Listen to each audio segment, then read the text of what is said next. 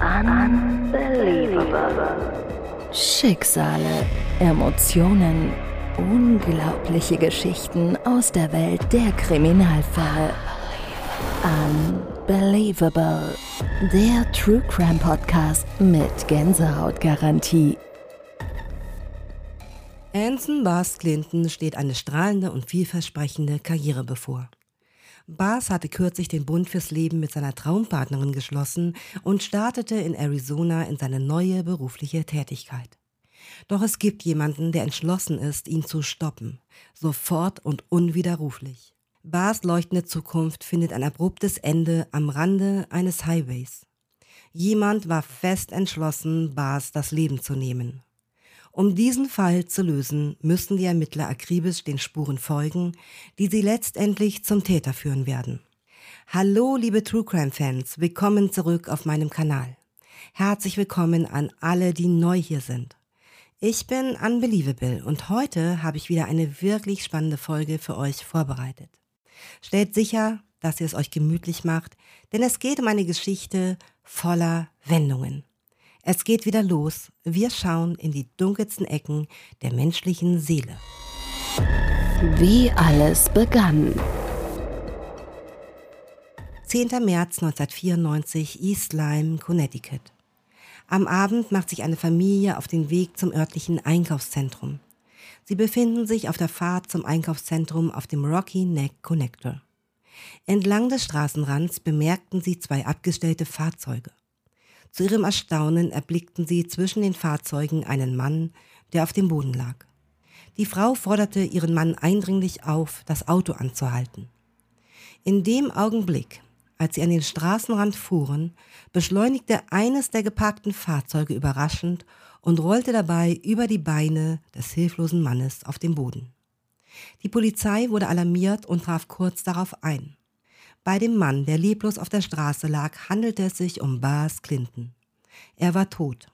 Bas Clinton wurde überrollt, doch dieser Zwischenfall war nicht die Ursache seines Todes. Bas fiel fünf Schüssen aus einer Pistole des Kalibers 32 zum Opfer, die letztendlich seinen Tod herbeiführten. Er war bereits tot, bevor das Fahrzeug sich entfernte und über seine Beine fuhr. Am Tatort fanden sich nur spärliche Anhaltspunkte, die einen Einblick in das Geschehen geben konnten. Anfänglich stellte die Polizei die Hypothese auf, ob der Vorfall das Ergebnis eines Streits zwischen zwei Autofahrern am Straßenrand gewesen sein könnte. Die Ermittler überlegten, ob die beiden Autofahrer aus einem unbekannten Grund am Straßenrand angehalten hatten, was dann zu einer Eskalation des Streits führte, bei der der andere Fahrer eine Waffe zog und Bars erschoss. Allerdings fanden sich am Tatort keine Beweise, die diese Theorie stützten. Daher stellten sich die Ermittler die folgende Frage. Wer hätte ein Motiv gehabt, Bars Clinton zu ermorden? Das Opfer Anson Clinton, besser bekannt als Bas, kam am 7. Januar 1966 zur Welt. Er wuchs in East Lyme, Connecticut in seinem Elternhaus zusammen mit seinem Bruder und seiner Schwester auf. Bas hatte eine abwechslungsreiche Berufslaufbahn. Tagsüber steuerte er einen in die Jahre gekommenen Abschleppwagen. Nach Einbruch der Dunkelheit arbeitete er als Stripper und hatte zudem gerade erfolgreich einen Kurs als Pflegeassistent abgeschlossen. Im Rahmen einer seiner Stripper-Shows im Jahr 1992 machte Bas die Bekanntschaft mit der jungen und anziehenden Kim Carpenter. Bas befand sich in hervorragender körperlicher Verfassung, ein Paradebeispiel für einen athletischen Tänzer. Kim war sichtlich angetan von dem, was sie sah. Sowohl Kim als auch Bas stammten aus Eastline. Zwischen ihnen funkte es auf Anhieb und sie entwickelten schnell tiefe Gefühle füreinander. Kim brachte bereits eine Tochter mit in die Beziehung, die zweijährige Britney. Doch das störte Bas keineswegs. Er und die kleine Britney kamen hervorragend miteinander aus. Im Januar 1993 gaben sich Bas und Kim das Jawort. Zur Hochzeit versammelte sich die gesamte Familie, mit der Ausnahme von Kims Vater, der die Verbindung nicht billigte. Das junge Paar sah sich anfänglich mit finanziellen Schwierigkeiten konfrontiert und war gezwungen, bei den Eltern zu leben. Schließlich erhielt Bas ein attraktives Jobangebot aus Arizona, das er kaum erwarten konnte, anzutreten. Doch bevor er diesen neuen Lebensabschnitt beginnen konnte, gab es noch eine Angelegenheit, die er klären musste. Er beabsichtigte, seinen alten Abschleppwagen zu verkaufen. Er benötigte den Wagen nicht länger und das Geld aus dem Verkauf wäre hilfreich für die bevorstehenden Umzugskosten gewesen. Allerdings konnte er diesen Plan nicht mehr in die Tat umsetzen. Bas erlitt einen gewaltsamen Angriff, bei dem fünf Schüsse auf ihn abgefeuert wurden. Nach den Schüssen wurde er zusätzlich von einem Fahrzeug überfahren. Nachdem er durch fünf Schüsse verletzt worden war, traf den bereits am Boden liegenden Bas ein weiteres schreckliches Schicksal. Ein Fahrzeug fuhr über ihn hinweg. Es schien, als ob der oder die Täter sicherstellen wollten, dass Bas keinerlei Überlebenschance hatte. Die Ermittler hofften, dass Bas Ehefrau Kim ihnen wichtige Hinweise liefern könnte, die bei der Aufklärung des Falles hilfreich wären. Die Ermittler waren während des Gesprächs mit Kim Carpenter überrascht von ihrer Gelassenheit und der scheinbaren Emotionslosigkeit. Man würde erwarten, dass die meisten Frauen zutiefst verzweifelt und untröstlich wären, falls ihr kürzlich vermählter Ehemann ermordet worden wäre. Sie jedoch zeigte sich auffallend gleichgültig angesichts des Geschehens. Bei intensiverer Betrachtung der Beziehung von Bas und Kim kamen die Ermittler einer zerrütteten Familienfehde auf die Spur, die sich als entscheidender Hinweis auf die Identität des Mörders erweisen könnte. Zwei ungleiche Schwestern. Kim Carpenter erblickte 1963 in East Lyme, Connecticut, das Licht der Welt. Sie wuchs im Haus ihrer Eltern Cynthia und Richard auf und teilte sich das Zuhause mit ihrer älteren Schwester Bess. Kim und ihre ältere Schwester Bess unterscheiden sich stark in ihren Persönlichkeiten. Sie waren wie Tag und Nacht. Kim war bekannt für ihre Vorliebe für Feiern und Geselligkeit, wohingegen ihr das Lernen schwer fiel. Kim hatte mit Lernschwierigkeiten zu kämpfen und besuchte deshalb spezielle Förderklassen. Im krassen Gegensatz dazu war Bess eine hervorragende Schülerin, die Ambitionen hegte und sich ihrem Lernen mit großer Hingabe widmete. Mit dem Älterwerden von Kim und Bess zeichnete sich deutlich ab, dass die beiden Schwestern unterschiedliche Lebenspfade einschlagen würden. Kim zeigte mehr Interesse an sozialen Kontakten, insbesondere an Beziehungen zu Jungs als an schulischen Ambitionen. Kim heiratete ihren damaligen Freund. Aber die Ehe hielt nicht lange an. Sie ließ sich 18 Monate später scheiden, als er eine Gefängnisstrafe antreten musste. Bess schloss im Jahr 1990 erfolgreich ihr Jurastudium ab. Nach ihrem Abschluss wurde Bess als Rechtsanwältin in den Bundesstaaten Washington, New York und Connecticut zugelassen. Ihre Eltern zeigten sich erfreut über Bess Anstellung in einer renommierten Anwaltskanzlei in der Nähe. Währenddessen arbeitete Kim als Kassiererin und brachte ihre Tochter Britney zur Welt. Richard und Cynthia erwiesen sich als liebevolle Großeltern, die ihre Enkelin Britney von ganzem Herzen liebten und sie mit Zuneigung überschütteten. Trotz ihrer Zuneigung zu Britney missbilligten sie jedoch den Lebensstil ihrer Tochter Kim, der ihren eigenen Werten und Vorstellungen sichtlich widersprach. Kim verbrachte ihre Freizeit häufig in Bars und auf Partys, während die kleine Britney in der Obhut ihrer Großeltern Richard und Cynthia blieb. Während eines Besuchs in einem Club im Jahr 1992 begegnete Kim dem Stripper Bars Clinton und es entfachte sich zwischen ihnen eine rasche und leidenschaftliche Liebe. Kims Eltern waren mit der Tatsache, dass ihre Tochter eine Beziehung mit einem Stripper führte, alles andere als einverstanden. Besonders beunruhigt waren sie um das Wohl ihrer Enkeltochter Britney angesichts der Beziehung ihrer Mutter zu einem Mann aus dem Nachtgewerbe. Sie wollten nicht zulassen, dass Britney von zwei Personen erzogen wurde, von denen sie glaubten, dass sie keine verantwortungsvollen Eltern seien. Kim geriet mit ihren Eltern regelmäßig in Auseinandersetzungen wegen ihrer Beziehung zu Bas. Eines Tages sahen sich ihre Eltern gezwungen, ihr ein Ultimatum zu setzen.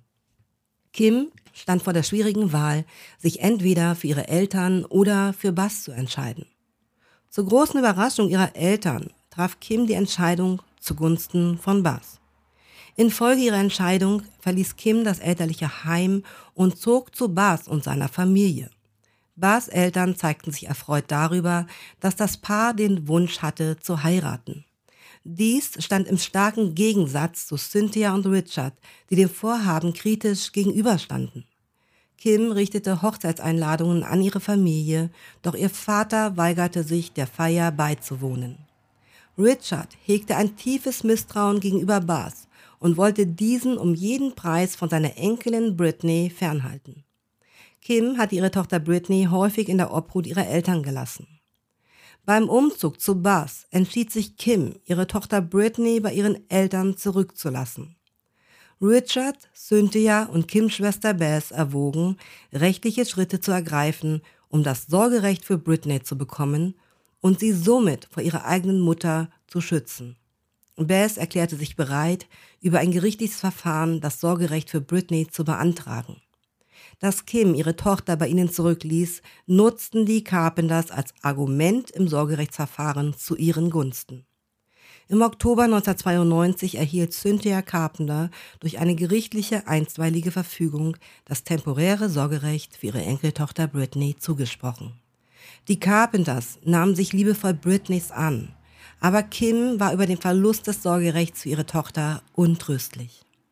Im Dezember 1992 wurde die einstweilige Verfügung vom Gericht aufgehoben, womit Kim das Sorgerecht für ihre Tochter Britney zurückbekam. Die Ermittlungen.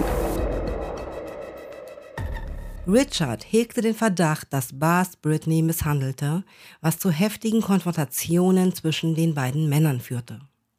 Die Situation eskalierte so stark, dass Bas düstere Vorahnungen äußerte und prophezeite, dass eines Tages einer von ihnen den anderen töten würde.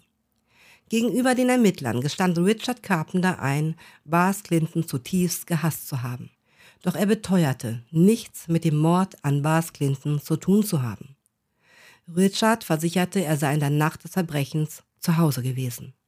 Cynthia bekräftigte seine Aussage und bestätigte sein Alibi, indem sie angab, dass er die gesamte Nacht zu Hause gewesen sei. Allerdings war Cynthia ebenfalls dafür bekannt, Bas zu verabscheuen, daher konnten die Ermittler sich nicht allein auf Richards Alibi verlassen. Im Zuge ihrer Untersuchungen befragten die Ermittler ebenfalls Bess und sie gab an, zum Zeitpunkt des Verbrechens in ihrer Kanzlei gearbeitet zu haben.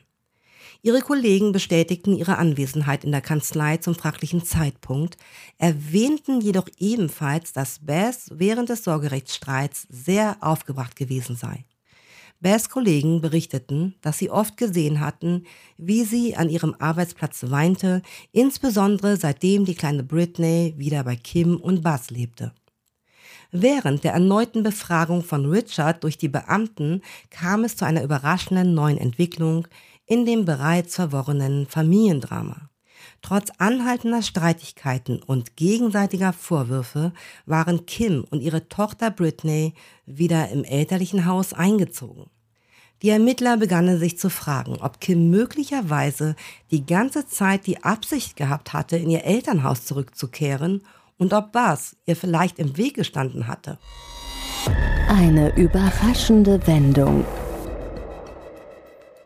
Am 25. Mai 1995, 14 Monate nach dem Mord, brachte ein anonymer Anrufer bei der Polizei die ersehnte Wende und führte zu einem entscheidenden Durchbruch in den Ermittlungen. Eine Frau gab in dem Anruf an, ihr Ex-Freund Joseph Freeman und ein weiterer Mann namens Mark Dupre seien verantwortlich für den Tod von Bass. Joseph und Mark waren beide bereits mehrfach straffällig geworden und hatten Vorstrafenregister. Angesichts ihrer kriminellen Vergangenheit hielt man es für möglich, dass sie auch einen Mord begehen könnten.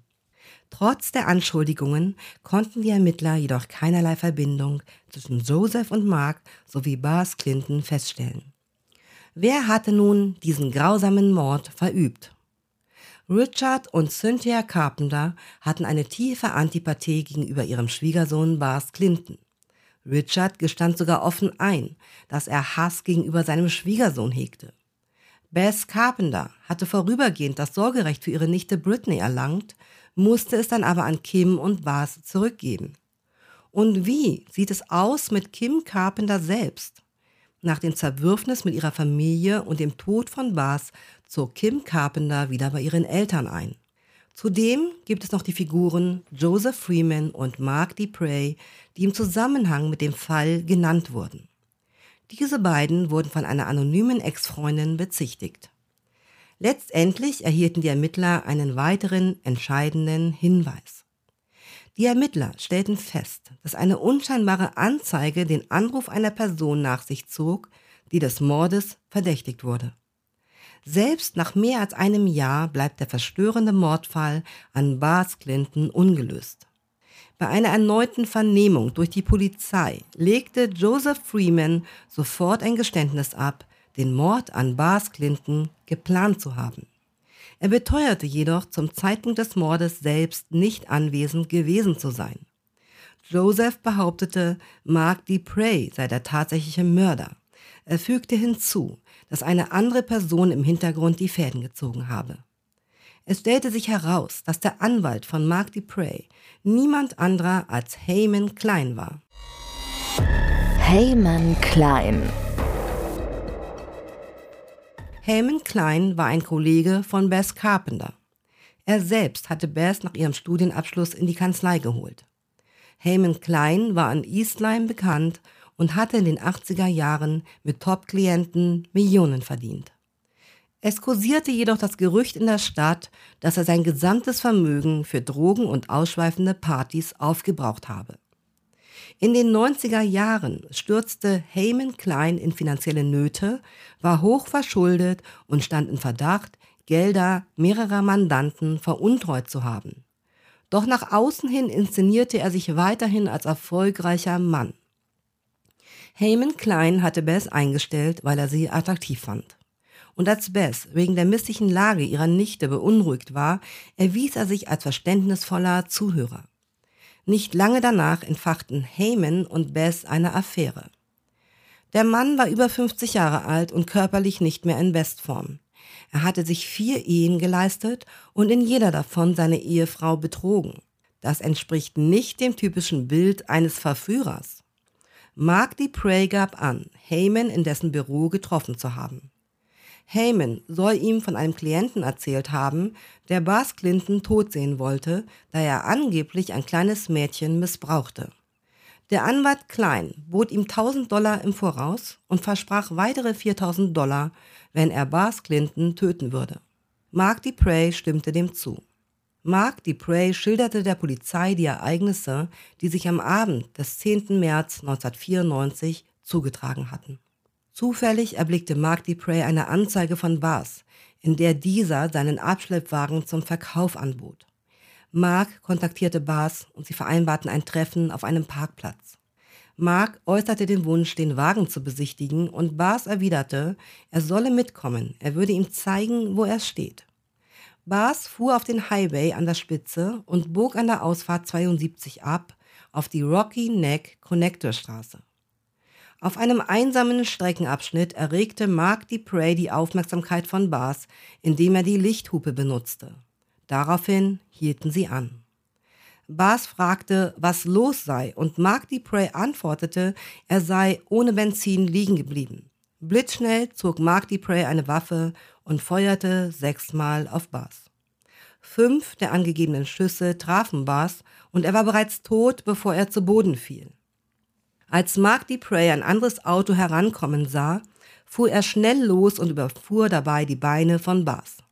Heyman Klein schien die zentrale Figur in der Ermordung von Bas Clinton zu sein. Daraufhin stellten die Ermittler einen Haftbefehl gegen Heyman Klein aus. Doch bevor sie Klein festnehmen konnten, war er bereits verschwunden. Infolgedessen richteten die Beamten ihre Aufmerksamkeit auf Bess Carpenter.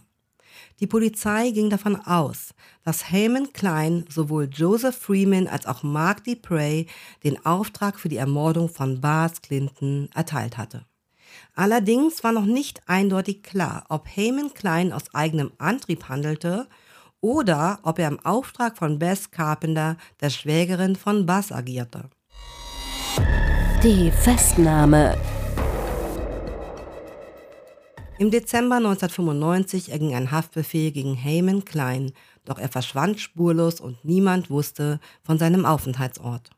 Ungefähr zu dieser Zeit nahm Bess eine Stelle in London an und verließ damit die Vereinigten Staaten.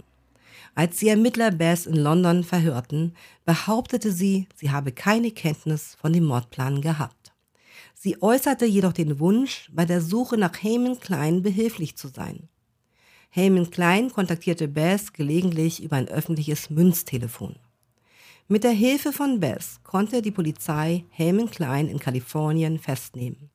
Das letzte, was er Bess am Telefon sagte, bevor er festgenommen wurde, lautete, Du hast mich hereingelegt. Heyman Klein beschuldigte Bess des Betrugs und behauptete, sie stecke hinter der Ermordung von Bass.